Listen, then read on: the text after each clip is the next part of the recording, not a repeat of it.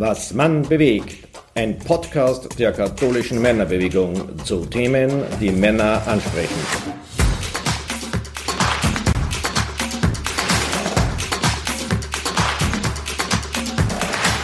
Hallo und herzlich willkommen zu einer weiteren Episode Was man bewegt, der Podcast der katholischen Männerbewegung.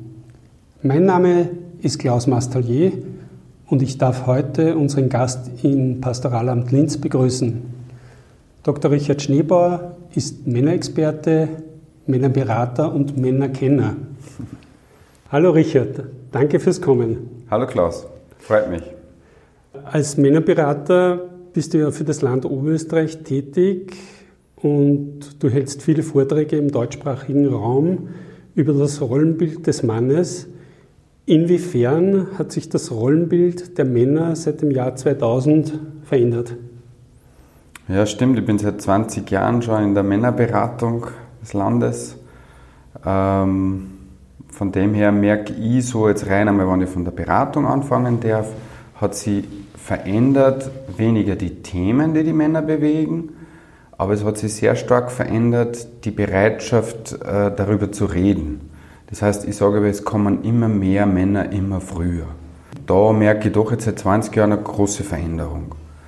Man könnte auch sagen, ich glaube so, wenn die Leute fragen, warum, dann ist es so einerseits, der Druck steigt, spüren wir ja alle, von wirtschaftlicher Seite genauso wie von Frauenseite. Und gleichzeitig steigt aber auch die Bereitschaft. Also es gibt immer mehr Männer, die kommen äh, nach dem Motto, mein Freund war auch da, der hat mir davon erzählt und jetzt gehe ich da mal hin. Mhm. Und das wäre vor 10, 20 Jahren sicher noch viel weniger gewesen. Wie sehr hat sich das Rollenbild verändert? Naja, ich glaube, wir wissen und spüren es ja alle, dass es so die traditionelle Männlichkeit gerade nochmal aufbäumt, à la Trump ähm, und so weiter und dass gleichzeitig dadurch vielleicht sogar noch sichtbarer wird, dass das nicht mehr ganz zeitgemäß ist. Und wir spüren alle, das, was früher war, das funktioniert nicht mehr. Ich denke, das ist auch gut so. Und gleichzeitig gibt es natürlich sowas wie eine Verunsicherung, wie, wie tun wir denn jetzt, wie geht denn das Neue? Und wenn man aber die Jungen anschaut, dann ist da schon ganz viel selbstverständlicher, was für unser Eins oder äh, ältere Generationen einfach noch ganz komisch ist, aber es bleibt immer eine Herausforderung. Und ich denke mal, dass weniger jetzt darum geht, das genau zu definieren. Es geht vielmehr immer mehr nun darum, dass wir uns überhaupt diese Fragen stellen, dass wir uns überhaupt mit dem Mannsein beschäftigen.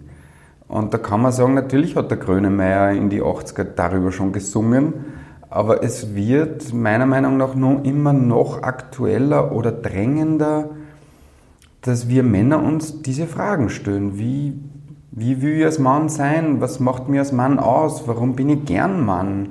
Und warum sind Männer nicht nur Täter und Arschlöcher, wenn ich mir auf das blöde Reaktion in Wien da berufen darf, äh, von dieser schlimmen Geschichte, was Männer anrichten. Aber Männer sind bei Gott nicht nur so, so mhm. wie Frauen ja nicht nur Opfer sind.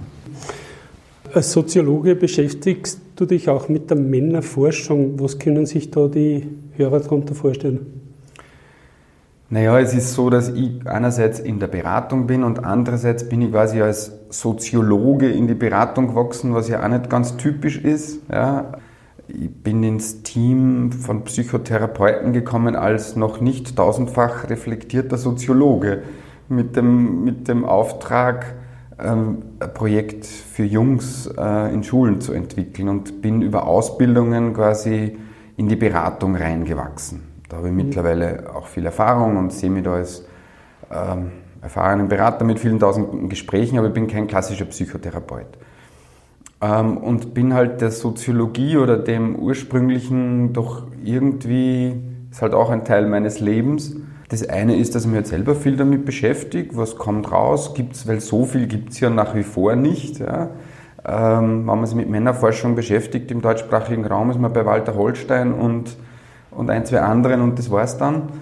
Und gleichzeitig freue ich mich, dass ich ähm, am Soziologieinstitut auf der JKU zum Beispiel meine Männerforschung unterrichten durfte, was zwei, drei Blockunterricht waren. Recht viel tut sie da noch nicht, aber ich bin dem halt irgendwie treu geblieben. Würde mich jetzt selbst nicht als Männerforscher im Klassischen bezeichnen, ähm, aber seit 20 Jahren würde ich sagen, beforsche ich und schreibe ich drüber und schaue, was sich da tut und fahre auf Tagungen und versuche halt meinen Beitrag zu leisten. Du schreibst in deinem Buch Männerherz in einem Kapitel, was Männer in Beziehungen bewegt, wissen sie oft nicht so genau. Haben Männer ihre Identität verloren? Oder auch anders gefragt, sind Frauen wirklich das starke Geschlecht? Große Fragen.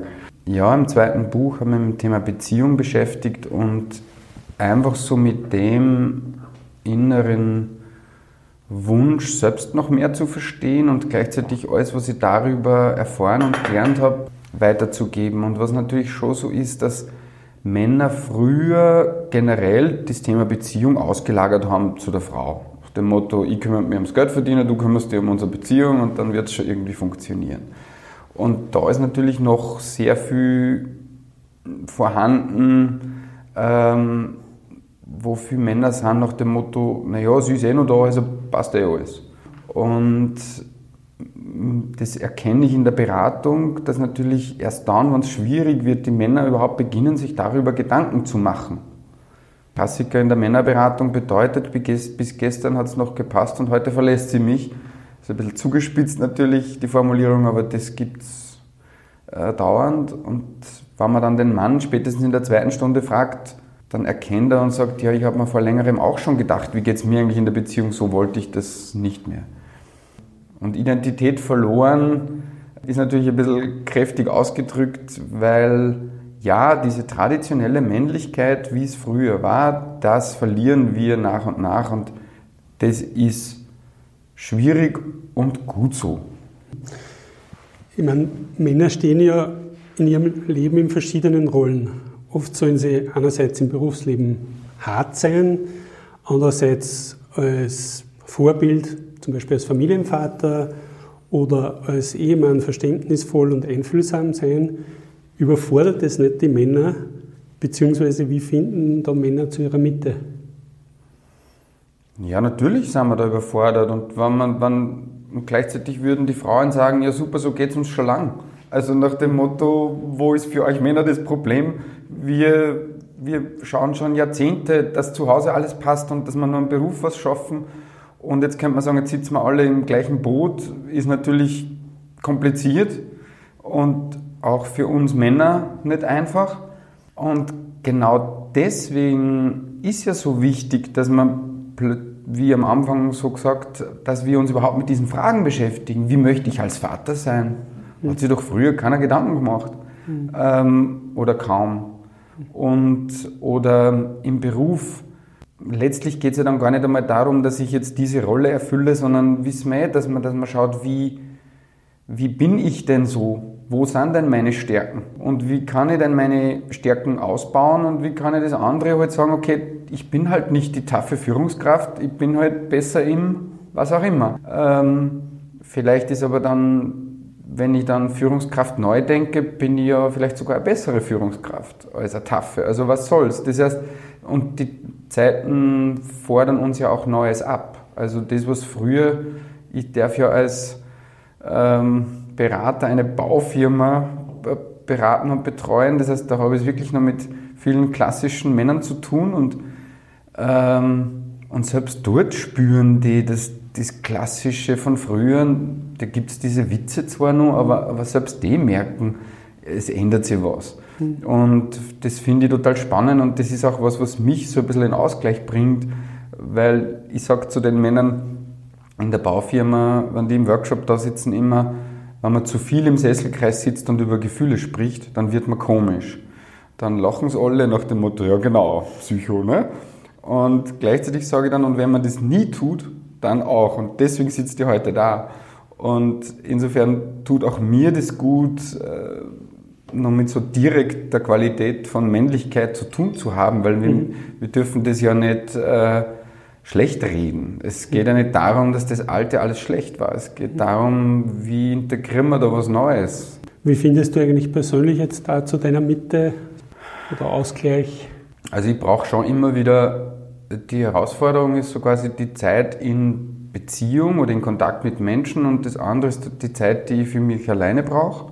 Da merke ich, dass ich das immer wieder brauche, alleine zu sein und dann darf es aber auch nicht zu viel werden. Also gerade so die Zeiten, wo ich Buch schreibe oder so, da merke ich, das ist zwar toll, das Schreiben, aber es darf auch nicht ganz zu viel werden, weil dann ist man irgendwo so eingeigelt, äh, dann wird man auch komisch oder wird es auch schwierig. Wie finde ich das? Also ich brauche schon eine körperliche Bewegung, aber für mich ist es so, dass man meistens gut tut, ähm, Freunde, also so irgendwas, was, was mit Beziehung zu Menschen zu tun mhm. hat. Das, der Kontakt einfach. Der Kontakt zu Menschen tut mir gut. Im November jedes Jahres gibt es ja zwei Männerschwerpunkte. Der Weltmännertag am 3. November mhm. und den Internationalen Männertag am 19. November. Was sind die Unterschiede bzw. Schwerpunkte dieser beiden Tage? Also der Weltmännertag wird ja meines Wissens noch seit 20 Jahren begangen mit dem Schwerpunkt der Männergesundheit. Da gibt es ja auch diese Aktion jetzt mit dem Movember, ne, dass man sich einen Schnauzer wachsen lässt, um auf das Thema Männergesundheit aufmerksam zu machen. Mag ich vielleicht dazu erzählen, dass der Männergesundheitsbericht, der erste, ähm, damals die Chance gegeben hat, der Landesrat Eichinger in Oberösterreich war ja Mediziner und das war wirklich so, dass er gesagt hat, da war er sofort offen, da gehört was gemacht. Das war mit ein Grund, eine Gründungsmöglichkeit für die Männerberatung des Landes Oberösterreich damals, der Männergesundheitsbericht. Weil man einfach gesehen hat, wie dramatisch das, das ist, wie die Männer auf ihre Gesundheit nicht achten. Und der Internationale Männertag, 19. November, ist halt so wie alle anderen internationalen Tage, sollte halt irgendwie den Fokus auf, ähm, auf die Männer legen, auf, auch mit dem Ziel, die Gleichberechtigung zu verbessern und einfach mehr, mehr auf die Männer zu schauen. Und das erinnert mich ein bisschen, wenn ich zurückgehen darf, als Soziologiestudent bin ich ja quasi als einer der wenigen Männer, also ein sehr frauenlastiges Studium, drinnen gesessen und habe viel über Frauenforschung gehört, über Benachteiligung der Frauen, über Gewalt an Frauen. Und das war ein sehr starkes Thema damals.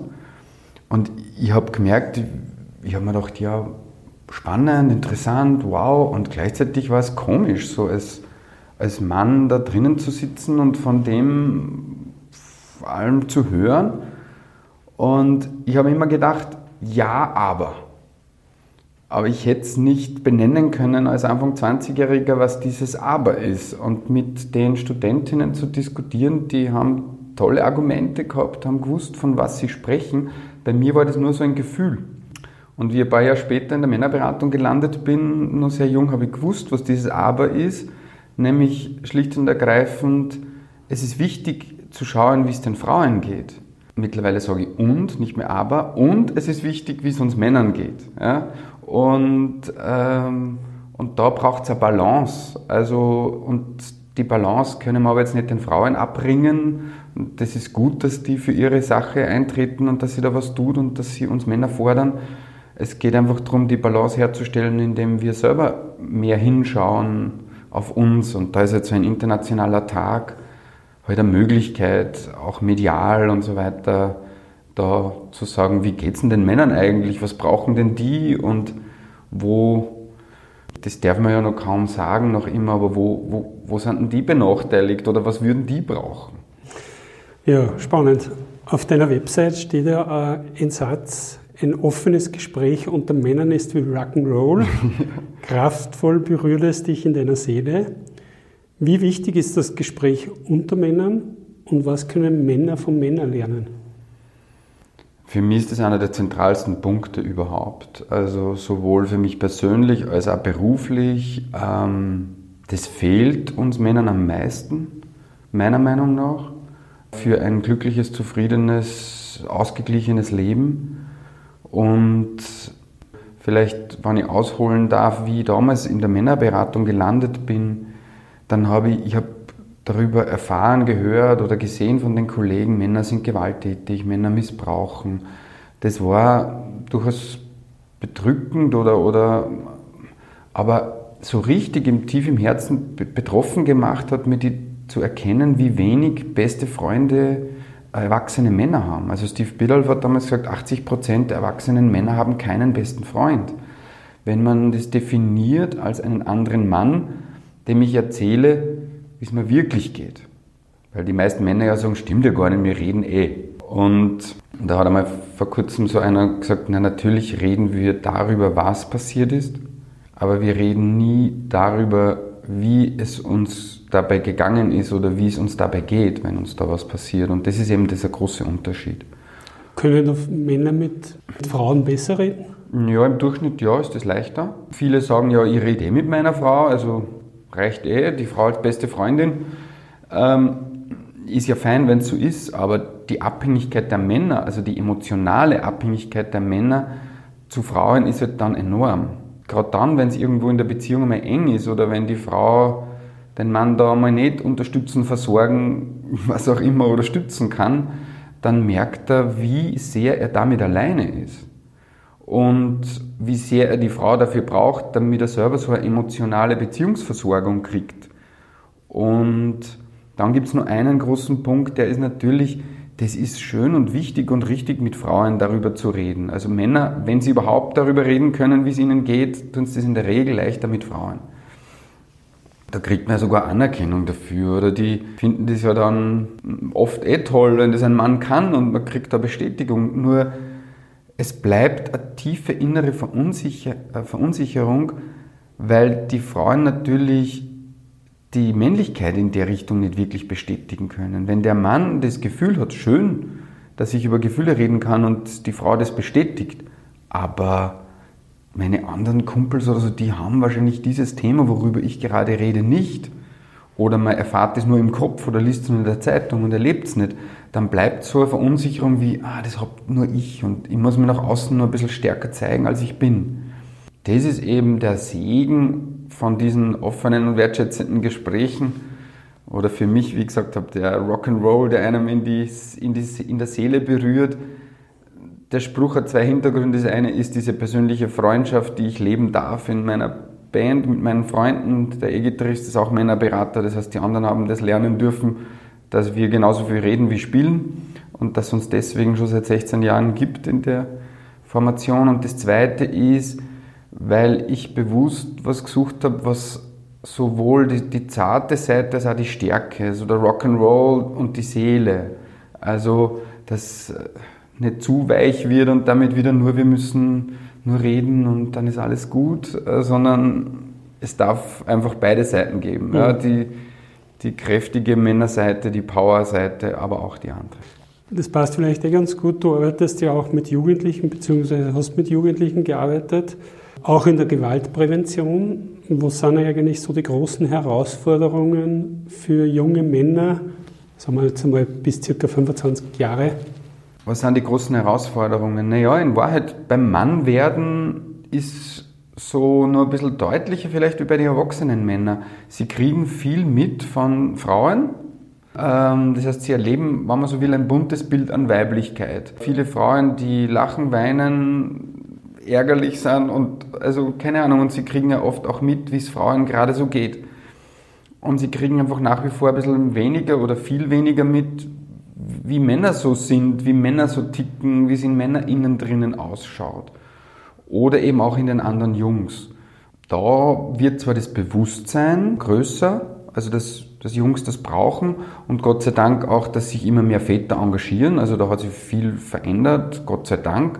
Und gleichzeitig gibt es halt so extrem viele, die ohne Vater oder mit ganz wenig Vater aufwachsen und die, die den Vater da haben, kriegen ja oft auch nicht mit, was, wie es in ihm ausschaut. Das, was wir in den Workshops da versuchen ist, oder ermöglichen, ist quasi sowas wie einen geschützten Rahmen, wo die Jungs untereinander dann ein bisschen offener und wertschätzender miteinander reden können und dann auch diesen Effekt haben der hat das auch oder der hat das oder das steckt bei dem dahinter. Mhm.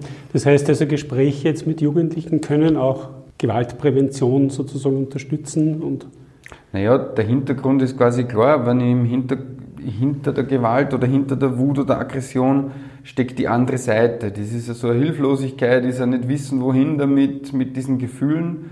Und wenn man dann wieder mitkriegt, andere haben diese Gefühle ja auch, dann hat es diesen Entlastungseffekt. Dann ist es plötzlich, muss ich mich nicht mehr so aufblustern. Das heißt, in Wahrheit ist es dasselbe Thema wie bei uns Männern, nur bei den Jungs kommt es halt nur direkter und es, da gibt es nur zwei Wege. Das eine ist die Aggression und das andere ist die Depression.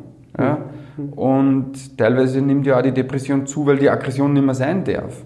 Also es gäbe ja auch die positive Aggression, äh, wo man sagt, lass es raus. Ne? Und es war ja immer der klassische ruhige Nachbar von nebenan oder der ruhige Schüler, der irgendwas Schlimmes aufführt. Und sagen ja, solange einer schreit, ist nicht gefährlich quasi so ungefähr. Und, und darum geht es ja auch darum, wir sagen ja oft, Gewaltberatung bedeutet, wir sagen ein bisschen mit Augenzwinkern, wir machen gewalttätig, wir, wir können nicht machen, aber wir beraten äh, gewalttätige Männer dazu, dass sie aggressiver werden. Im positiven Sinne, nach dem Motto, dass sie wieder mehr vom, vom, von der Wortbedeutung her agredere, an etwas herangehen, etwas in Angriff nehmen, sich für etwas einsetzen. Und wenn der Mann, egal, auch zur Partnerin einmal sagen kann, nein, das will ich nicht, dann wäre das quasi positive Aggression. Mhm. Und wenn er nicht immer nur reinschluckt und runterschluckt und so lang schluckt, bis er entweder eben explodiert oder implodiert. Und das ist so die, die vereinfachte Darstellung des Ganzen. Und natürlich geht es darum, ihn zu verstehen, aber gleichzeitig ihn mit seiner, mit seiner Verantwortung zu konfrontieren. Mhm. Ja, spannende Sichtweise.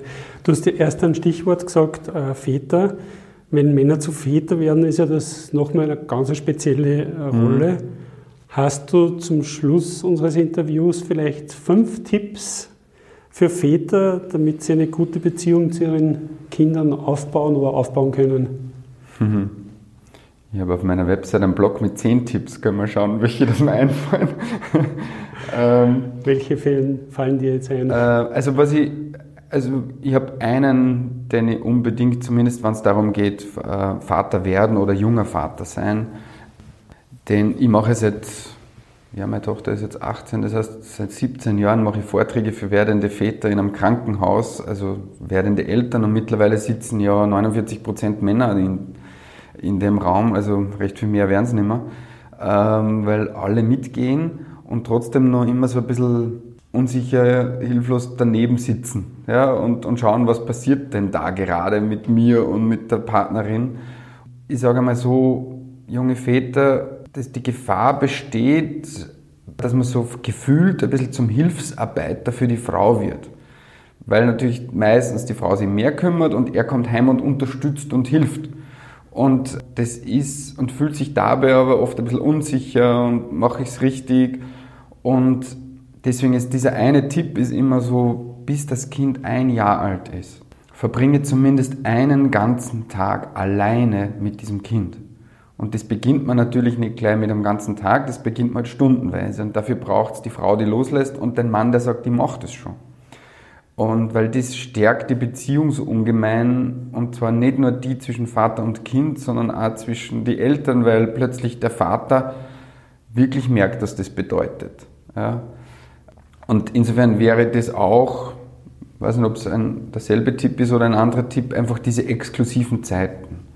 Diese Zeiten, die ja bei getrennten Paaren, wenn es gut funktioniert, ähm, das Positive an der Trennung sind, dass man sagt, äh, die zwei, drei Tage oder diese Stunden, die ich jetzt habe, die nehme ich bewusst mit dem Kind. Ähm, das geht sonst oft wo so unter, ähm, wo es wieder darum geht, die Frauen loszulassen und die Männer aber dann die können auch nur loslassen, wenn der Mann aktiv hingeht und wirklich sagt, ich habe zwar wackelige Knie, aber ich krieg das schon. Ich will das schaffen, genauso wie irgendwas da draußen in der Arbeit. Ja. Das sind in Wahrheit so diese wichtigen, wichtigen Grundbausteine und ich denke mal, das andere wäre das, das offene und wertschätzende Gespräch unter Männern. Also das hat nur indirekt was mit dem mit dem Kontakt zum Kind zu tun, aber sich darüber zu stärken in seiner eigenen Männlichkeit und in seiner eigenen Sicherheit, wie zu merken, andere Väter haben auch ihre Themen und mhm. haben auch nicht das Gefühl, sie machen alles richtig oder so. Reden Männer eigentlich oft äh, unterschiedlich mit Burschen oder mit Mädchen, also sprich Söhnen und Töchter oder Ich glaube, das machen wir alle, das machen die Mütter und das machen die Väter. Das, ähm, und das ist ja oft, es gibt so einen Teil, da können die, die Väter ja, tun sich oft leichter zu sagen, machen wir noch irgendwas, Fußball, gehen wir raus oder so, sowas, wo es auch toll ist, dass die Väter das machen mit den Jungs. Aber eben die andere Seite des, man, je größer das werden, umso mehr kriegen Väter dann ein Thema, das fast in Konkurrenz gingen oder das merken, darf mich mein Sohn überholen, darf der schneller, stärker, größer irgendwas werden. Also das schaffen viele Männer nicht gut. Ja. Ähm, da ist es oft, je älter die werden, umso schwieriger wird es oft zwischen Vater und Sohn. Und insofern wäre der nächste Tipp für mich ja, beschäftige dich mit der eigenen Vaterbeziehung. Also das ist ja das Spannendste überhaupt, wenn man selber Vater wird. Nicht nur die Beziehung, die da entsteht, sondern man kriegt plötzlich einen ganz anderen Blick auf sich selbst und den eigenen Vater. Und das ist in Wahrheit eine der spannendsten Reisen, finde ich, als Männerberater überhaupt. Also das, äh, das habe ich bei so vielen Männern schon erlebt. Und da haben Männer oft so ein, ich sage mal, ganz viele Männer haben so ein eher positiv besetztes oder so ein, ein, ein Bild der Mutter und eher ein negativ besetztes Bild des Vaters. Gibt natürlich welche, was anders ist, aber ganz viele, da ist die Mama so weiß und der Vater schwarz oder wie auch immer und dann zu merken, die Welt ist nicht schwarz und weiß. Das ist richtig spannend. Das war für mich so in der Männerberatung in den ersten Gruppen zu hören, wie die über ihren Vater sprechen. Und ich meine, ich war noch relativ jung, aber da habe ich plötzlich mir gedacht, bei mir war scheinbar immer alles gut und er war da, aber ich habe nie drüber nachgedacht, mhm. ähm, was da gut war und was mir vielleicht gefehlt hat. Und das ist eine spannende Reise, die mir Gott sei Dank auch mit meinem Vater noch viel ermöglicht hat. Da habe ich ihm keine Ruhe gelassen. Da bin ich irgendwie immer wieder auf unterschiedlichen Wegen auf ihn zu und darüber bin ich im Nachhinein sehr froh. Ja, spannend. Ich weiß nicht, ob wir schon fünf haben, aber irgendwie, das wären so, glaube ich, meine wichtigsten, ja. äh, wichtigsten Geschichten. Und ansonsten gerne auf der Website den Blog nachlesen über zehn Tipps. Da habe ich nämlich mal für irgendeine Zeitung zehn Tipps und äh, versucht zu formulieren, was ja immer so eine Geschichte ist mit den Tipps. Das war die Eigenwerbung von Richard Schneebauer. Genau. Na, lieber Richard, das waren sehr interessante Einblicke. Einmal danke für deine Zeit, dass du zu uns gekommen bist. Gibt es eigentlich Projekte, die bei dir in nächster Zukunft anstehen? Ja, also ähm, im Frühling kommt so ein Ratgeberbüchlein mit einer Frau, mit einer Trainerin gemeinsam raus, das schon fertig geschrieben ist. Ähm, so ein Haufe Ratgeber, wo es ums gute Miteinander von Mann und Frau in Unternehmen geht. Also wie können Männer und Frauen besser zusammenarbeiten. Und ich habe gerade den Vertrag unterschrieben für mein drittes, nächstes Männerbuch und habe schon zu schreiben begonnen. Irgendwie, irgendwie hat es mir wieder gekriegt. Also keine Ahnung, nach dem ersten Buch habe ich gemerkt, wie ich das abgeben habe. Da habe ich schon gewusst, ich muss unbedingt das zweite schreiben, das Beziehungsthema. Und es wird im Frühling 22 erscheinen. Also ich selbst habe hab bis nächsten Herbst Zeit, das zu schreiben. Aber Spannend. immerhin habe ich schon begonnen. Ja. Und dann freue ich mich, wenn wieder Vorträge und, und ja, so Konzerte und solche Dinge möglich sind, weil das fällt gerade. Ja, na, da wünsche ich dir viel Erfolg für die Fertigstellung des neuen Buches. Ja, liebe Zuhörer und Zuhörerinnen, das war ein Podcast mit dem Männerkenner Dr. Richard Schneebauer. Ich sage danke fürs Zuhören, Gesundheit, eine schöne Zeit. Bis zur nächsten Episode, euer Klaus Mastalier.